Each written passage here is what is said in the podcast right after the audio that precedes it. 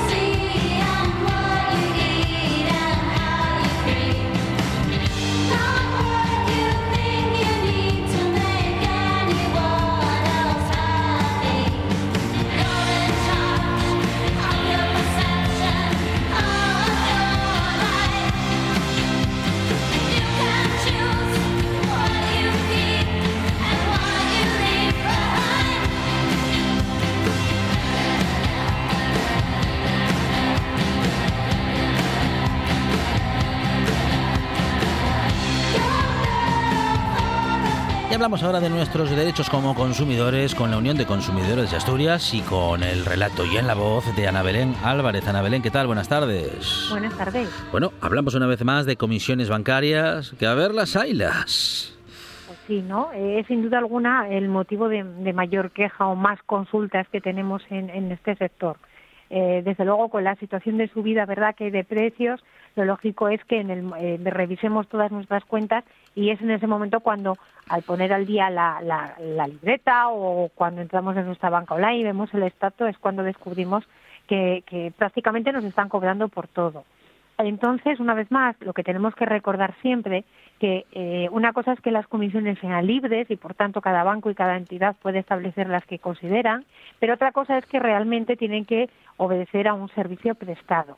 Eh, las comisiones de mantenimiento, que normalmente las pagamos al trimestre o al semestre, sí estamos viendo que todas las entidades financieras las han subido y muchísimo, desde bancos que nos cobran 30 euros hasta otros que nos llegan a cobrar 60, ¿no? Eh, lo que tenemos también que tener en cuenta como consumidores es que los bancos tienen la obligación de informarnos. Una cosa es, por tanto, que lo puedan cobrar y otra cosa es que tienen la obligación, obviamente, de informarnos. Tenemos que saber con antelación que vamos a tener esas modificaciones y esas subidas de las comisiones. De hecho, son muchas las personas que ya se ponen en contacto con nosotros para decirnos, me ha comunicado el banco que me va a subir las, las comisiones. Ahí tienen que detallarnos qué comisiones nos van a cobrar y, desde luego, cuál va a ser el importe. ¿Y por qué? Porque obviamente si acabo de tener una, abrir un producto con ellos, una cuenta con ellos, ¿verdad? y me han exigido pues que si llevo la nómina o determinados productos no me van a cobrar comisiones, pues desde luego no nos pueden hacer una modificación tan rápida y de forma unilateral de ese condicionado. Por eso insistimos en que lo primero siempre que va a ser va a eh, reclamar, dirigirnos a nuestra sucursal y si no desde luego a los servicios de atención al cliente. Y luego también recordar a todos los oyentes que determinadas comisiones que sí que no cabe la posibilidad que nos la cobren. Por ejemplo, si yo tengo una hipoteca anterior a abril del 2012 y lo tengo en un banco eh, y el único movimiento que tengo en esa cuenta es el pago de esa hipoteca, eh, es muy importante, insisto, tener solamente ese, ese cargo, por tanto yo realizo el ingreso eh, en la cuenta para pagar la hipoteca, pero no tengo ningún servicio ni por tanto me están prestando servicio alguno, no me pueden cobrar comisiones de mantenimiento. O por ejemplo, también eh, vamos a pagar la comunidad, ¿verdad? O vamos a pagar algún tipo de servicio de algún tipo de asociación. Y resulta que cuando voy a hacer el ingreso en esa cuenta, por poner quién hace el ingreso, el nombre, apellidos y DNI, pues me cobran tres euros. O incluso algún banco está cobrando incluso más. Bueno, pues el Banco de España en ese aspecto lo ha dejado claro, que no nos tienen por qué cobrar esos importes, porque obviamente eso ya va implícito en la comisión de mantenimiento que paga el titular. Y si yo obviamente no soy titular de esa cuenta, no me pueden obviamente exigir que les pague esos importes. Por tanto, a modo de resumen, siempre concluimos lo mismo, que revisemos bien las cuentas, que hay comisiones que seguramente no nos queda más remedio que pagar, pero hay otras que no. Y en cualquier caso, tener en cuenta la letra pequeña de aquellos contratos que hayamos firmado con nuestra entidad financiera y que siempre tenemos el servicio de atención al cliente de nuestro propio banco, desde luego, para pedir explicaciones y, en su caso, para reclamar la devolución de aquellas comisiones que no tenían que habernos cobrado. Porque comisiones los bancos nos pueden cobrar por servicios que nos eh, estén dando realmente, Ana Belén. Eh, el concepto tiene que estar justificado, digamos que con alguna acción eh, o servicio. Claro, se entiende que las comisiones de mantenimiento es porque tenemos una cuenta y tenemos movimientos mm, continuos, ¿no? Por decirlo así, cargos, ingresos y obviamente hay un mantenimiento y por tanto eh, hay un gasto y hay un servicio prestado y nos van a cobrar. Otra cosa, claro, es hablar de cuánto nos están cobrando, porque insistimos que se están las comisiones por mantenimiento están increciendo eh, de una forma exagerada por parte de todas las entidades. Pero es verdad que hay otras, por ejemplo, si bastante tengo que me quedo en número de rojos, ¿verdad? Y por tanto voy a pagarles intereses porque me han pagado un recibo, el recibo de la luz y, o el recibo de la hipoteca y no he tenido el dinero suficiente y por tanto al dejarme números rojos estoy obligado a pagarles intereses, pero es que además me meten una comisión que puede ser de 39 o de 49 euros como una comisión de reclamación de posición deudora, cuando ni siquiera el banco me ha llamado. Por tanto, es imposible. No hay una prestación de servicios. Si no hay un requerimiento por parte de ellos, no me pueden cobrar esas, esas comisiones. De cara al consumidor, siempre tenemos que tener en cuenta y tenemos que exigirles que tiene que haber esa información previa a cualquier subida y modificación unilateral por parte de las entidades financieras antes de cobrarnos esas comisiones. Y siempre reclamar, como dice Ana Belén, porque en esas comisiones tiene que haber una justificación y si no la hay, las entidades bancarias están obligadas o estarán obligadas, si nosotros reclamamos, a devolvernos esos importes. Claro, porque es verdad que muchas veces si, si entramos en nuestra cuenta y vemos el extracto, pues vemos a lo mejor que muchas veces pone 20 euros y simplemente pone eh, intereses o comisión, pero no sabemos realmente de qué es la comisión, si es la comisión de mantenimiento, si es la comisión por reclamarnos algo, si es una comisión a lo mejor también, ¿no? Porque cuando nos mandan los recibos o en papel eh, en casa, es decir, siempre hay que pedir explicaciones y, y desde luego reclamar. Ana Belén Álvarez de la Unión de Consumidores de Asturias. Ana Belén, gracias. Un saludo. Un saludo. Igual. La actualidad nunca descansa. La información no para. Por eso en RPA os mantenemos informados e informadas de lo que pasa en Asturias. Siempre. También el fin de semana. Los sábados y domingos, boletines horarios desde las 10 de la mañana. Y a partir de las 2 y media de la tarde, Asturias hoy fin de semana. En RPA, la información también en fin de semana. RPA. Vocación de servicio público. Noche de Lobos. Tu lugar de encuentro con el rock and roll y el heavy metal en RPA. Todas las noticias, festivales, conciertos y mucho más os esperan en la manada. Noche de Lobos, la madrugada del domingo al lunes, de 12 a 2 de la mañana, en RPA. Thank you.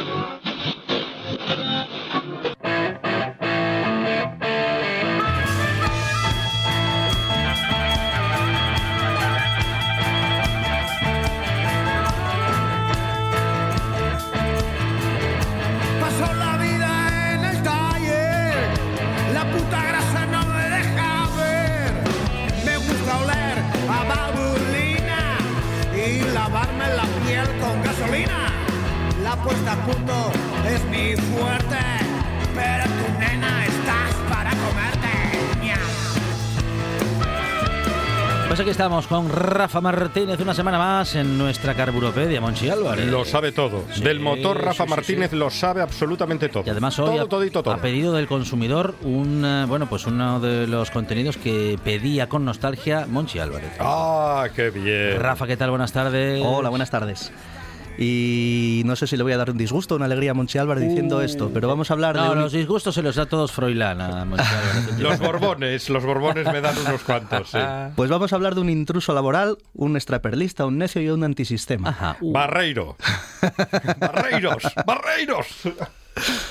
que en el tiempo y el espacio en el que le tocó vivir, para mí son piropos todo esto.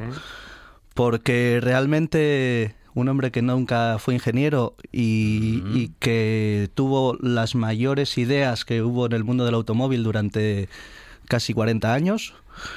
Un hombre que tuvo que pelear contra el Instituto Nacional de Industria y el Marqués de Suances para conseguir sacar adelante una marca que hacía competencia a, a la marca oficial del Estado Fonseca de se cuenta siempre un marqués colocado hábilmente por el gobierno. Mm. Pues tuvo que pelear contra él para conseguir las piezas que necesitaban para fabricar sus coches, sus camiones, en principio sus camiones. Y, y al no conseguirlas tuvo que recurrir incluso al extraperlo. Al, buscarse la vida. Exactamente. Un necio, porque fue cabezón como el solo. Y estando prácticamente vetado por el INI, teniendo todos los problemas que con ellos tenía porque quería hacer grande una marca de camiones privada.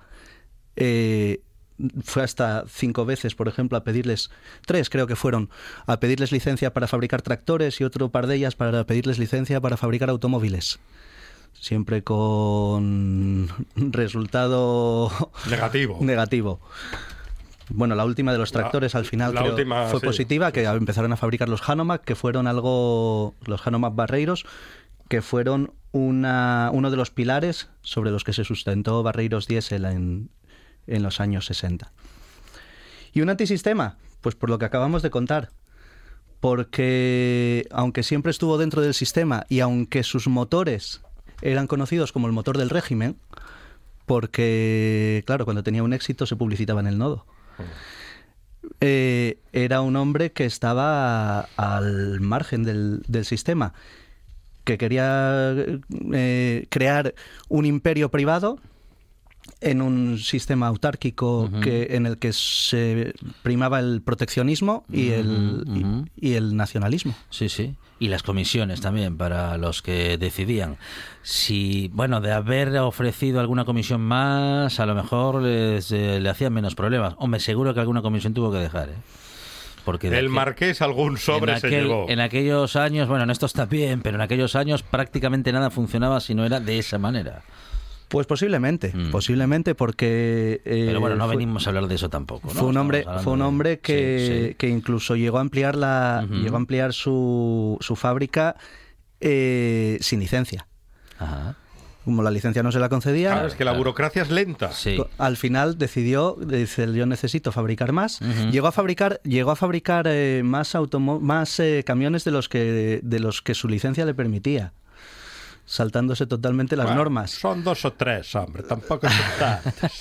A ver, y la verdad es que es un hombre que, que viene de una familia emprendedora ya. Lo bonito de esta historia es el principio. Eh, Eduardo Barreiros viene de una familia gallega que, que, siendo el muy pequeñito, estaba en Canarias, no estaba en Galicia. Fabricaban cedazos y los vendían en los mercados y eso por algún problema familiar tuvieron que retornar a, su Galicia natal, a su pueblo de Orense, y al retornar a su pueblo de Orense, el padre pensó que podría ser buena idea eh, imitar a las, a las, guaguas que veían en, Canarias. transportando gente de un pueblecito a otro. Y creó una línea de autobuses, compró un autobús muy vetusto, muy viejo, desvencijado, lo reparó y, creó una línea de autobuses en la provincia de Orense. Y ahí empezó la relación de Barreiros con los motores.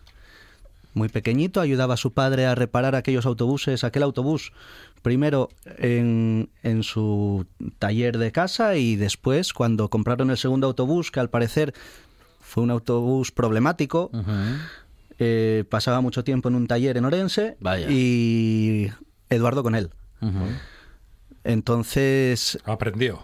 Aprendió, abandonó los estudios con 12 años y con 14 ya era la estrella en el taller donde estaba de aprendiz. Vale, vale, vamos, que aquello no, le gustaba mucho y se le daba bien también. Le gustaba y se le daba bien. Se le daba mm. bien hasta el punto mm. en que después de que en cierto momento eh, convencen él y su hermano Valeriano al padre de, de vender los autobuses y, y crear una empresa de construcción, para reparación de carreteras, pues eh, no tenía ni idea de lo que era reparar carreteras. ganaron, pero ganaron el concurso.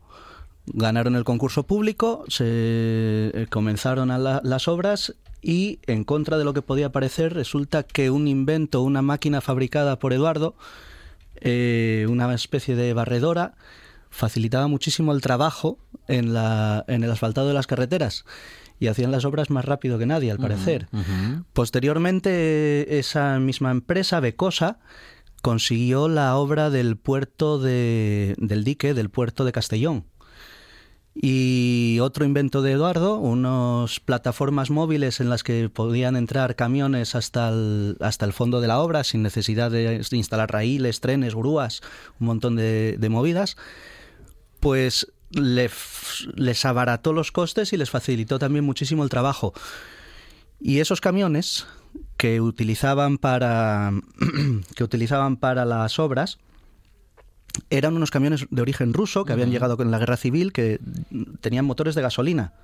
En aquella época la mayor parte de los camiones tenían un eh, motor de gasolina. Y a Eduardo no le salía el escandallo. Empezó a echar cuentas y dijo él, aquí nos estamos dejando mucha pasta en, en, combustible.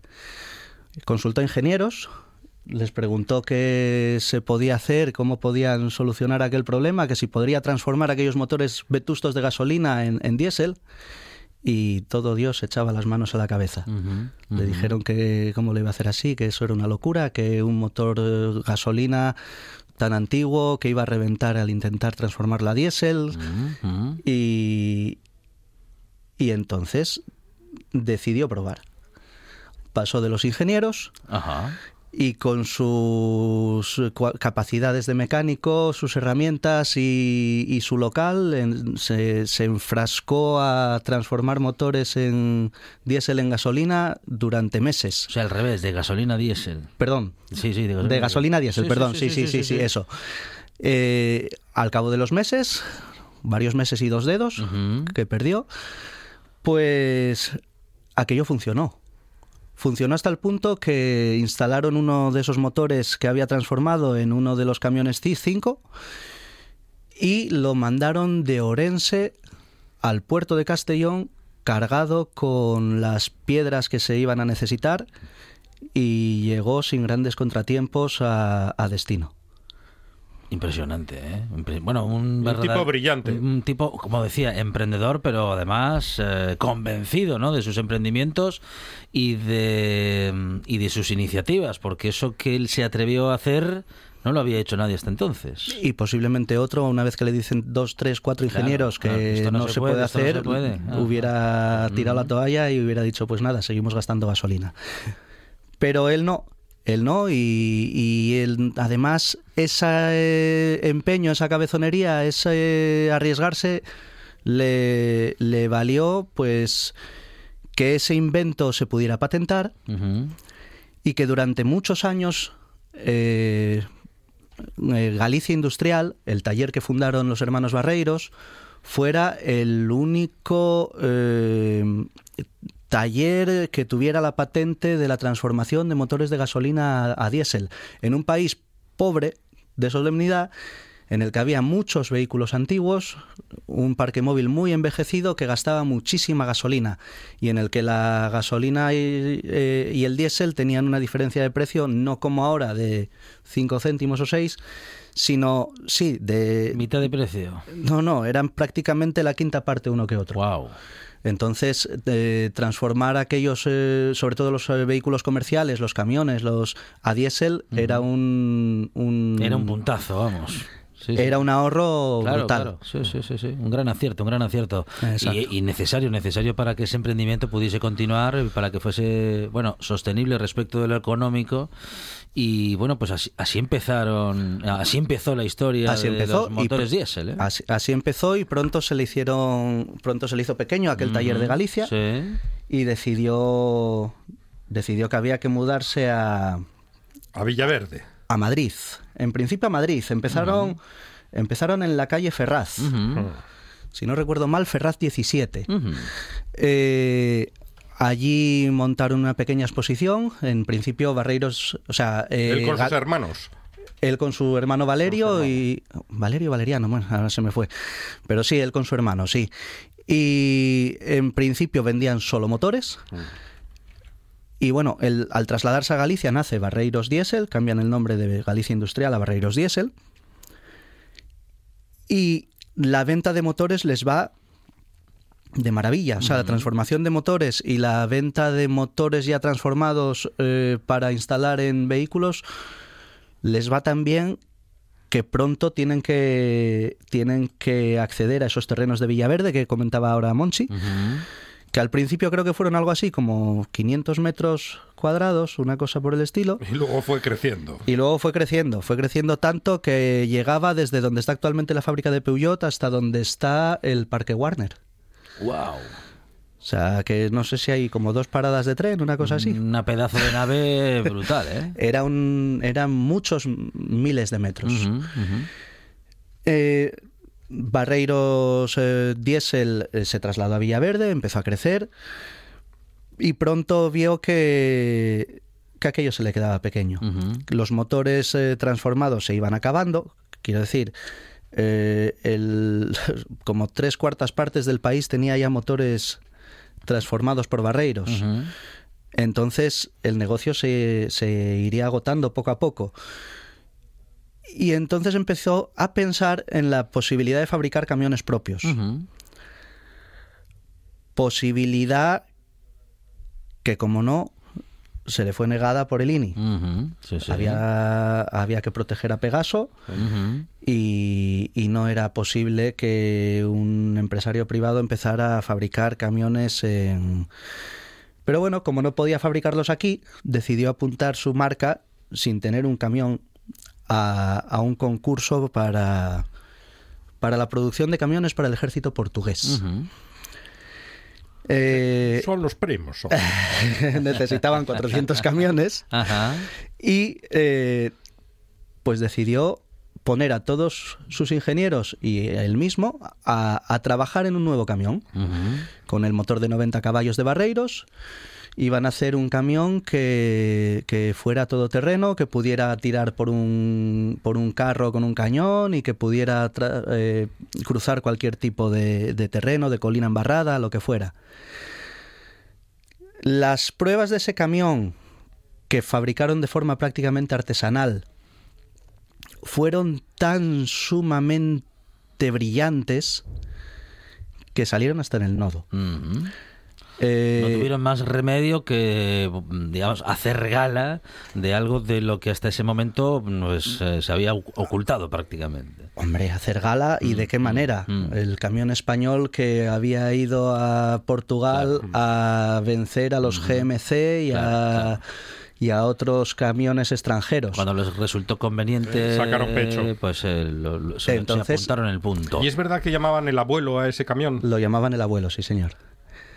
Y ese camión ganó el concurso eh, y entonces, eh, vamos, la fiesta se armó en la fábrica de Barreiros. Aquello para ellos era una, una locura.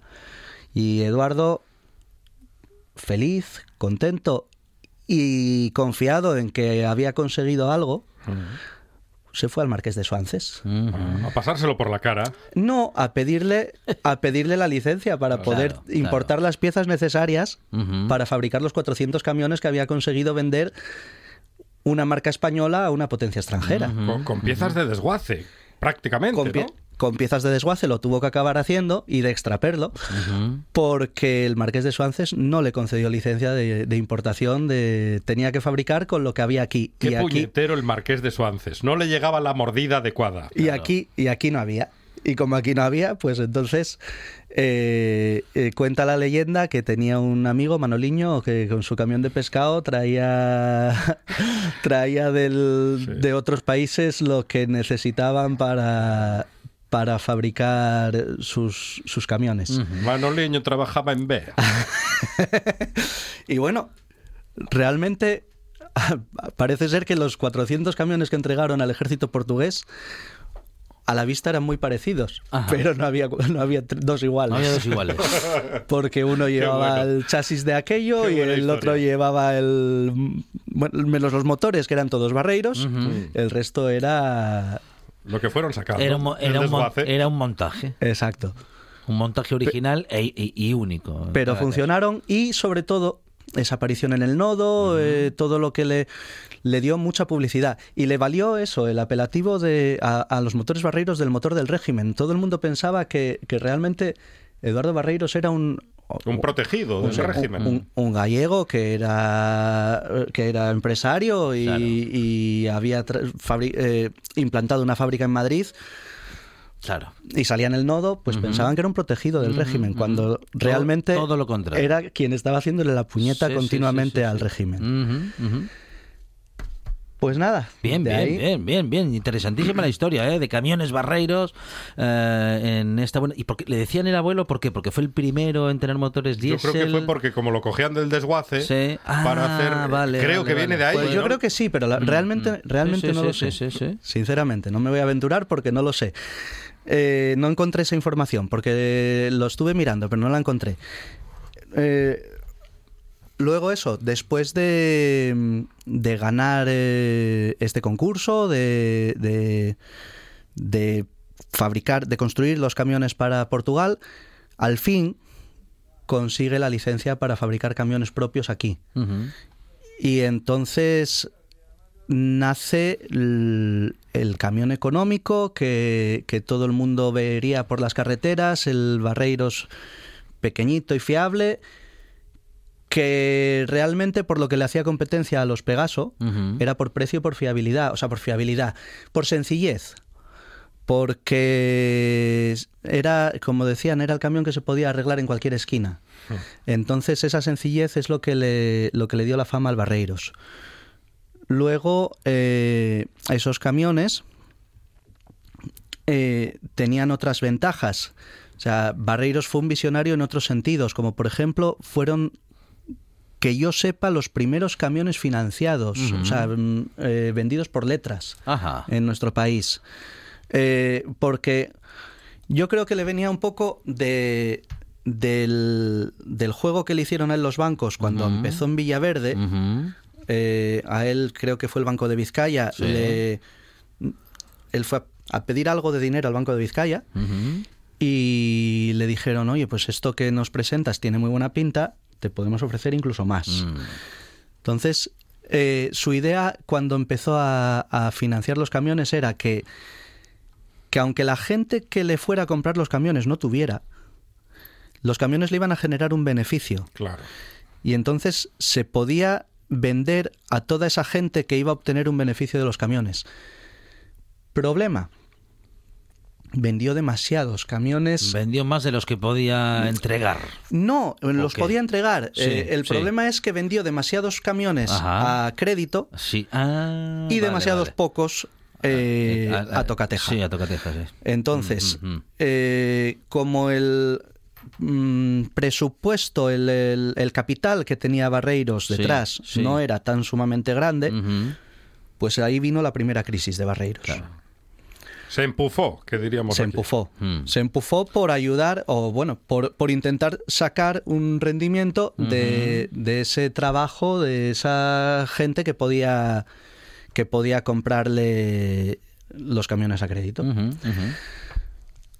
La solución que encontraron para esto, Chrysler. Se asoció a Chrysler. Se asoció a Chrysler.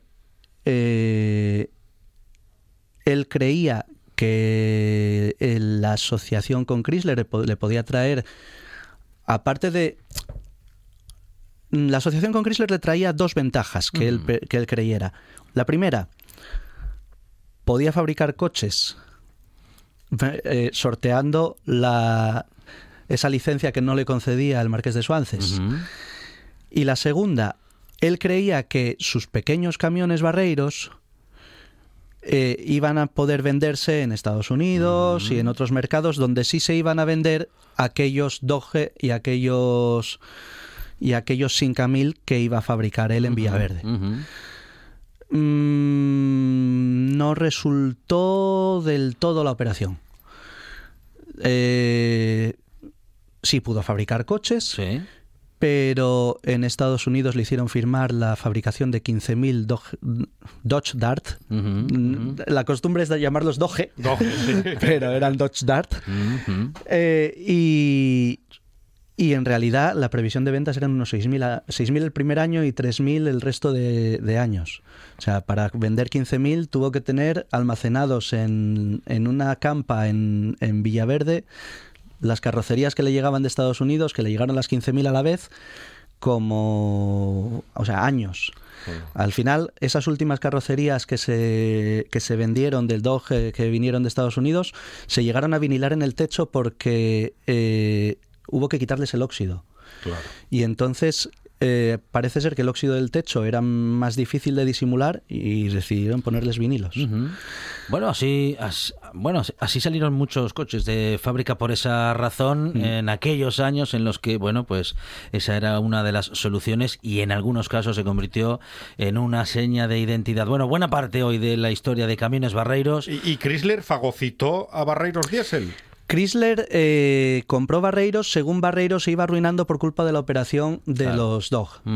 Entonces, eh, primero compraron un 77% y al final, en 1900, eh, no sé si fue 77, Barreiros decidió dimitir y dejarlo todo creó una asociación de protección a los empleados que iba a perder eh, su fábrica por, por, la, por su huida y firmó con Chrysler que no iba a fabricar más automóviles en los próximos cinco años. Lo bueno es que cuando se acabó, eh, cuando se acabaron esos cinco años, volvió. No volvió aquí, pero volvió en otro régimen distinto. Por eso yo la sección la titulé cuando os lo mandé, Barreiros, un motor, dos regímenes. Porque volvió en Cuba. En 1982 se fue a Cuba, habló con Fidel Castro y le dijo, yo fabrico motores como nadie.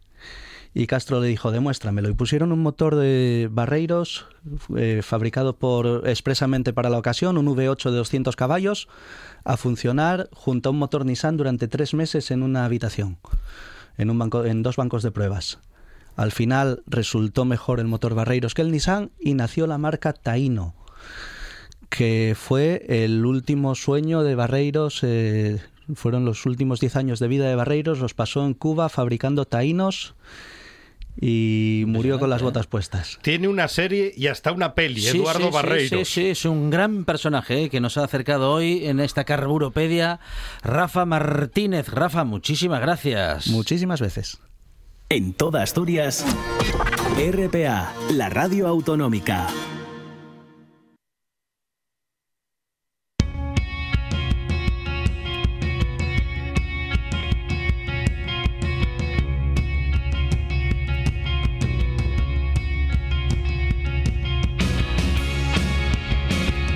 Buena tarde.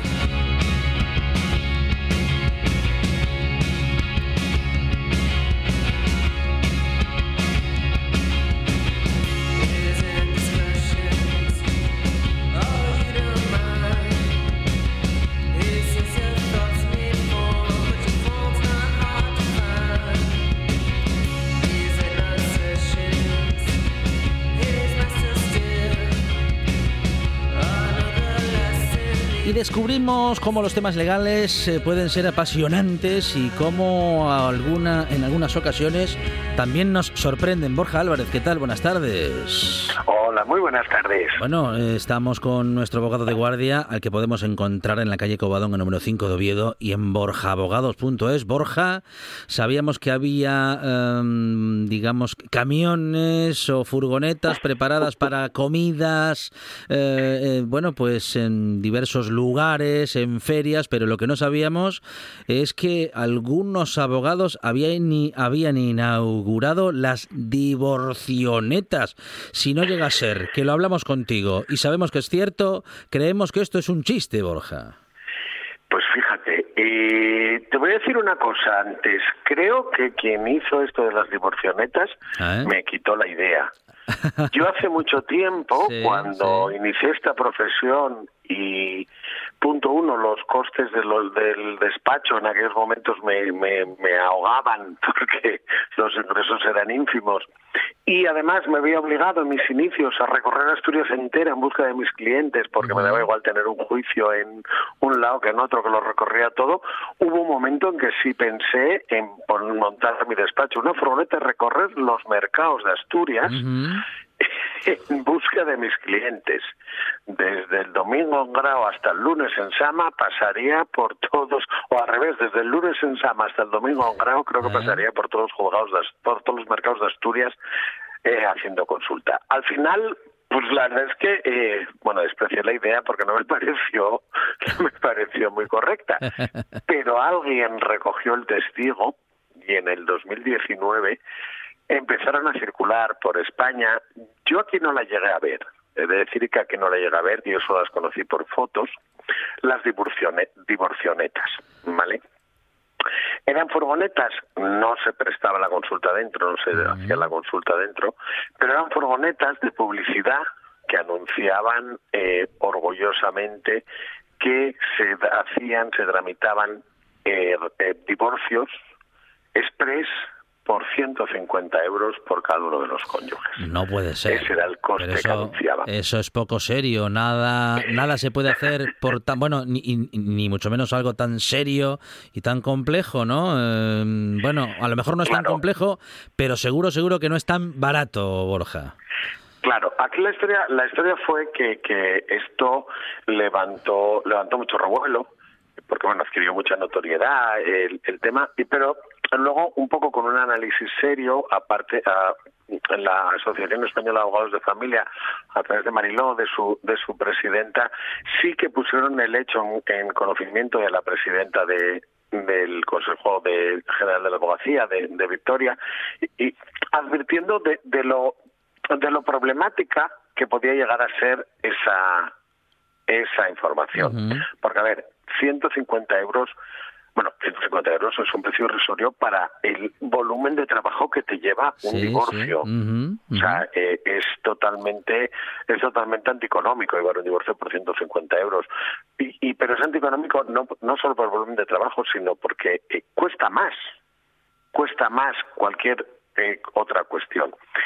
Y lo que se decía era, ojo, estos divorcios, por un lado, por 150 euros, eh, el, al fin y a la postre van a ser más caros y luego encima eh, te van a llevar a un mal servicio porque porque porque llevaban un mal servicio que te va a hacer modificaciones de medidas liquidaciones de gananciales ejecuciones etcétera etcétera etcétera que al final van a llevar un monto mucho mayor vale y esa fue la denuncia que hizo en su momento Dolores Lozano en, en bueno, la hizo al, al Consejo General del Poder de la Abogacía.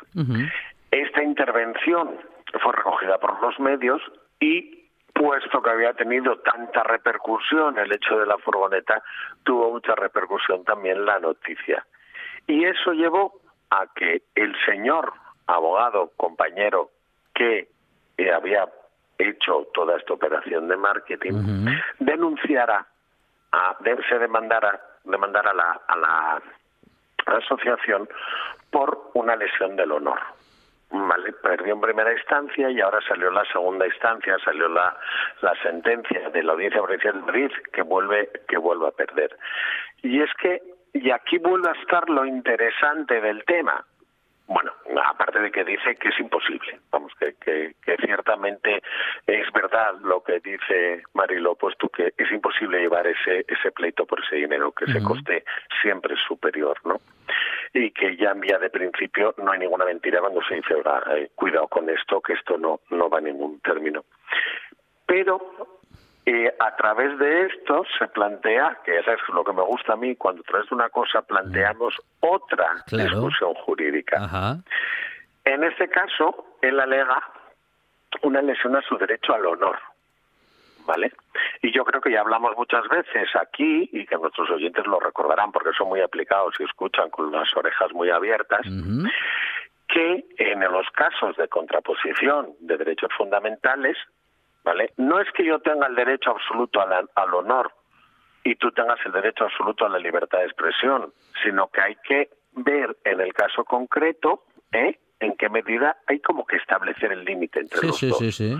Cada derecho fundamental por sí no es plenipotenciario, ¿vale? No es absoluto, sino que siempre llega hasta lo que todo el mundo dice, mi derecho llega hasta donde empieza el tuyo, que esto es una frase como muy común, ¿no?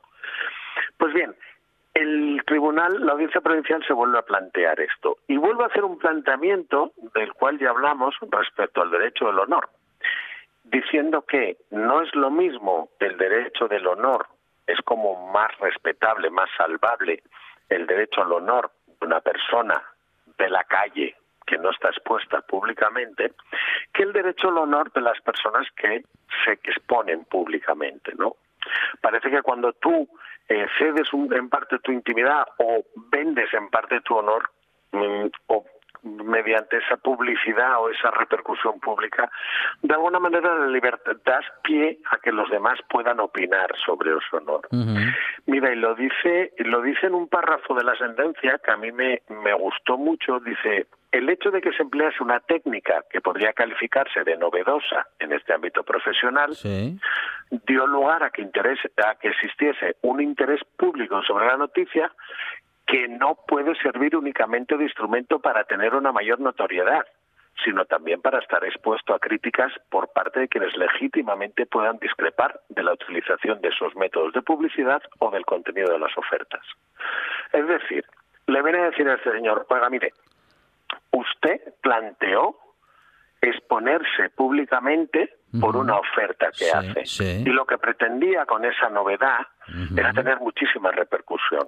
Y la tuvo. Sí. Pero lo que no puede pretender es tener esa repercusión y hacer callar a los que no están de acuerdo con lo que usted está diciendo. Claro, claro porque sirve, quiero decir, si tú mm, dices a un amigo, a un señor en la calle, le divorcio por 150 euros, pues no pasa nada, porque yo no voy a, yo no voy a poder entrar a discutir eso. Pero si tú lo publicas en unas furgonetas que van por todos los juzgados de familia de España, lógicamente te expones a que te digan, oye, ¿de qué vas?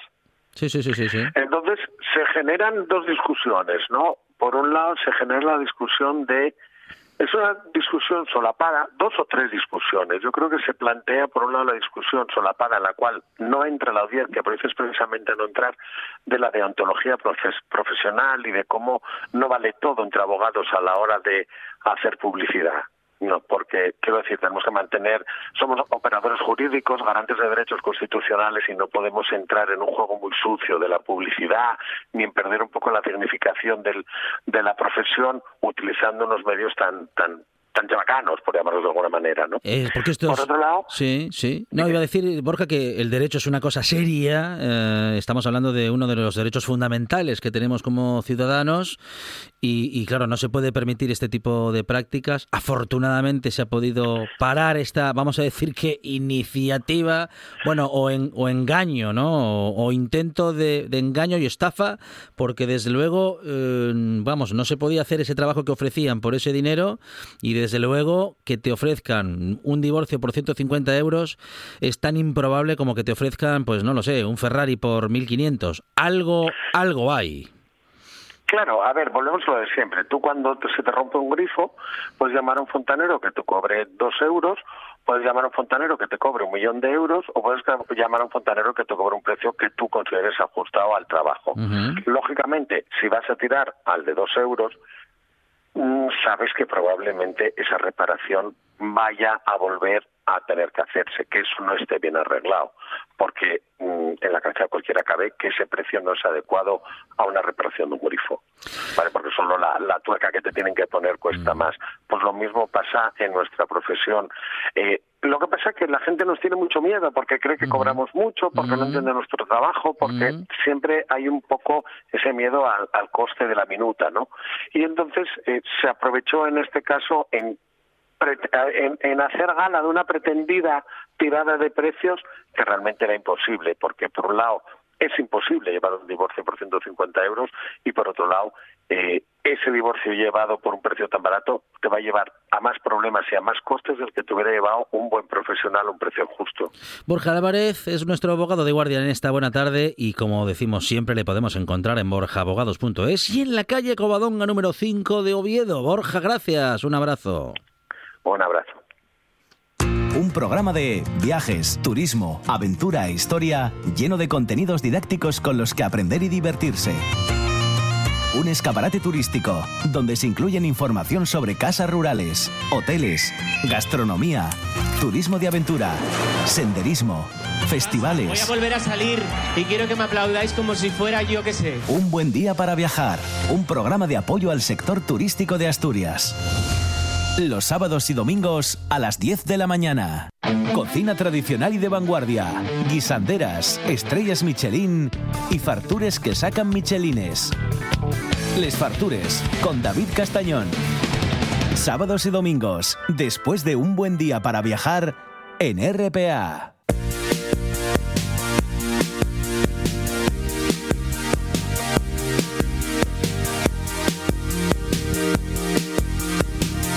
La Buena Tarde con Alejandro Fonseca.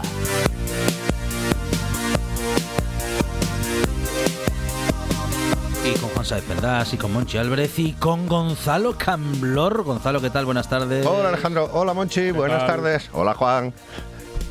Ahí estamos. Con, claro, curiosas curiosidades. Vamos a enterarnos Pues ahora de muchas cosas, ¿eh? El libro gordo de Y Camblor. de alguna fobia también. Bueno, pues sí, va- vamos un poco de todo. Claro. Eh, la Guerra Fría entre Estados Unidos y la URSS Sí.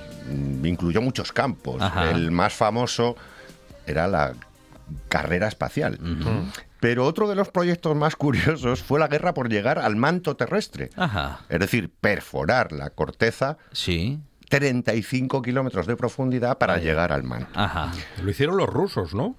Ahí voy, ahí voy. Sí. Los Estados Unidos iniciaron en 1957 el proyecto Mojole, perforando el suelo del Océano Pacífico. Solo perforaron 600 metros, Sí. aunque como era a 3.000 metros de profundidad, al final eran 3.600, aunque no fuera de agujero. Lo hicieron en el Pacífico porque pensaron que la capa Sí. sería más corta Ajá. al tener la profundidad. En principio lo abandonaron por falta de financiación Claro.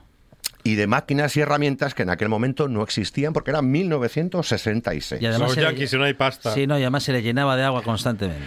Pues sí, pues sí. Una humedad. No Pues había sí, manera pues de sí. quitar el agua ahí. Tremendo. Pues eh, aunque el proyecto ruso, sovi- sí, soviético, mejor que ruso, Eh, sí, momento soviético, sí. claro, Mm, fue propuesto en 1962 Sí. y se eligió el lugar para hacerlo en 1965, no fue hasta el 24 de mayo de 1970 cuando se iniciaron los trabajos del SG-3 en la península de Kola.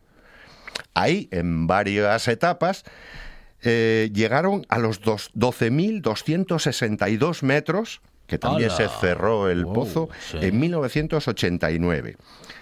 Lo mismo, también se cerró por falta de financiación y porque eh, las temperaturas a esa profundidad Claro. eran el doble, 180 grados, de lo que ellos habían calculado. Así que al final también lo acabaron cerrando en 12.262. Metros. Cuenta la leyenda, sí, Sí. Cuenta la leyenda que por el tubo metieron un micro Sí. y que se oía voces a esa profundidad. ¡Saludos cordiales! De hecho, decían que era la puerta al infierno. No me digas. Que eran las ¿Ah, almas Ah, las que entonces- hablaban. de- Entonces diría, Herrera Carlos, servidor de ustedes.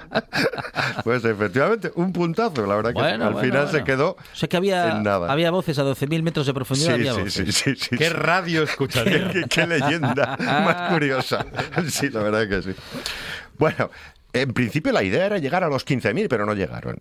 Claro. Y 35.000, vamos, ni de misericordia. Así que me imagino que se Además hacía, revolviendo. hacía demasiado calor. Sí, sí, sí, sí, sí. De hecho, se deshacían las máquinas, Sí, todo, no sí, había sí, manera. sí. No había manera. Bueno, pues ya ve cómo se tiraba el dinero en ese, en ese entonces. sí, sí, en ambos bandos. Ahora, ahora se tira de otra Ahora manera. de otra manera, pero bueno. Sí, sí, sí. Cambia el sistema, pero la eficacia es la misma, Ay, ¿no? ay, ay, ay, ay. Bueno, vamos entonces con las fobias, que la verdad es que me resultaron curiosas, ya no tanto por la palabra, sino a qué se tiene fobia. Yo, de verdad que me sorprendió. Sí, la gente le tiene fobia a unas cosas. Unas cosas. Cibofobia. Cibofobia. Miedo al alimento. Ah, no me diga. Pero miedo a cualquier, a comer. cualquier alimento. Eso es lo que yo dices. Madre pero bueno, mía. ¿y entonces? Sí. ¿Y de qué vive esa gente? Claro. Comerá con, Con- los ojos no, cerrados para no mucho- tener con mucha mal rollo. Con mucha dificultad. Claro, sí, sí. Como sí, mire. sí, Cierto. Bueno, esta otra también curiosísima. Ajá. Taasofobia. Miedo a sentarse. Anda. ¿A sentarse? A Ajá. sentarse. Sí, sí. Con lo que presta de vez en cuando. Después, después de una jornada de trabajo de pie, Claro, claro, claro. que hay muchas jornadas Claro, claro, eh, laborales que hay que estar de pie todo el tiempo, Claro, claro, eh, presta sentarse un montón. ¿eh? De maravilla. Sí, sí, sí. Bueno, pues nada, que hay gente que le tiene fobia a sentarse, oiga. ¿Qué Y esta sí que, ¿Qué sí, le vamos a que, hacer? sí que tiene más razón de ser, ¿no? Tafefobia. Tafefobia. Miedo a ser enterrado vivo. Ah, vaya, sí. sí, Ahí sí que ya, ¿verdad? Miedo, fobia, bueno, va. Sí, sí, sí. sí. No, que hace Monchi Álvarez como un gesto como, bueno, No, tampoco es para ente- tanto. dice. Enterrado vivo. ¿Cómo te van a enterrar vivo? Claro, claro. Bueno, Ah, bueno, eh, ah, por bueno, lo bueno. improbable, lo dice por lo improbable. hombre. Claro. No, no, pero bueno, en cualquiera de ¿Hay los casos, casos? hay casos, claro Ah, que ¿sí? sí. Se, se ¿Actualmente? Habla, sí, sí, se habla En, mucho eh, de levantar las tapas cuando sí, se sí. van a limpiar después las Sí, tumbas. Narci- Narciso Ibáñez Menta Ah, tiene alguna historia para no dormir, relato. algún Sí, relato de esos oscuros. Bueno, y había, había una historia que yo creo que nos contó Camblor de Salvados por la Campana. Sí. ¿Se acuerdan de sí, sí, aquello? eso, Sí, eso sí, iba a sí, comentar, sí. sí, sí, sí, que en la, en la zona de Europa del Este y tal, durante muchos años, se dejaba una campanita eh, con un cordón que iba hacia el, hacia el ataúd Sí. para si pasaba poder tocar. Claro, Para poder tocar la campana. Esa, esa avisar. campana, el muerto Sí, este sí, que es un pesado. Es que no hay manera. campana, el muerto es este que es un pesado. Ah. Nada, ya no suena. Dice, nada, córtale el hilo que Ya- quiero dormir. ya pasaba el efecto. ¿no? bueno, eh, nuestro amigo Philippe Cospeon, Hombre, Philip, eh, ¿qué tal? obispo francés, bueno, eh, que nació en Aquí 1571. ya se lo piensa. ya. demasiada confianza. Obispo ya. francés. No, no, verá, verá. Mejor me- Sí que Mejor distancia no vaya a ser. su carácter eh, A ver. sí que van por ahí los tiros. Claro, claro, claro. Eh, ya digo, fi- eh, nació en 1571 y murió en 1646. Cuenta la leyenda que tras la consagración como obispo de un joven prelado, este dio las gracias efusivamente al obispo Philippe Cospeón, que había oficiado la ceremonia. Ajá. Y este respondió, por Dios, soy yo quien debería daroslas a vos. Pues antes de, que- de haceros obispo, yo era el obispo más feo de toda Francia. ¡Hala! Uy, uy, uy, pero qué, qué... La verdad es que Para- se, No hay se quedó a ¿eh? gusto. Sí, sí. Se quedó a gusto, la el pre- verdad que pero sí. el prelado, que a pesar que era joven pero no tenía pelo. Pues no lo sé, prelado, prelado, no, Ah, pe- prela- no pelado. ah, la R vale, cambia, vale, la vale. R Sí, cambia sí, el plan. Seguridad. Sí, sí, sí, sí. Bueno, vamos con dos refranes. Sí, pero muy rápido, ¿eh? Sí, señor. Kenia. Cuando los elefantes pelean es la hierba la que sufre. Ajá. Las disputas entre poderosos afectan siempre a los más débiles. Eh, a los de abajo. Y la última, Turquía. Si el mundo se inundara, al pato no le importaría. Ah, muy Lo bien. que es bueno para ti, no siempre es mal. Es bueno para todos. y nunca llueve a gusto de todos. Eso es, eso Y es. las noticias en RPA y el final del programa y el directo Asturias que llega con Arancha Nieto, Gonzalo Camblor. Gracias. A vosotros siempre. Regresamos mañana aquí a RPA con más Buena Tarde y más Radio a partir de las 4. Monchi Álvarez. Esto será la Buena Tarde mañana. Así es. A partir de las 4. Con más radio y más buena tarde y más RPA y más de todo. Más de Fonseca. todo. Oiga, hasta mañana.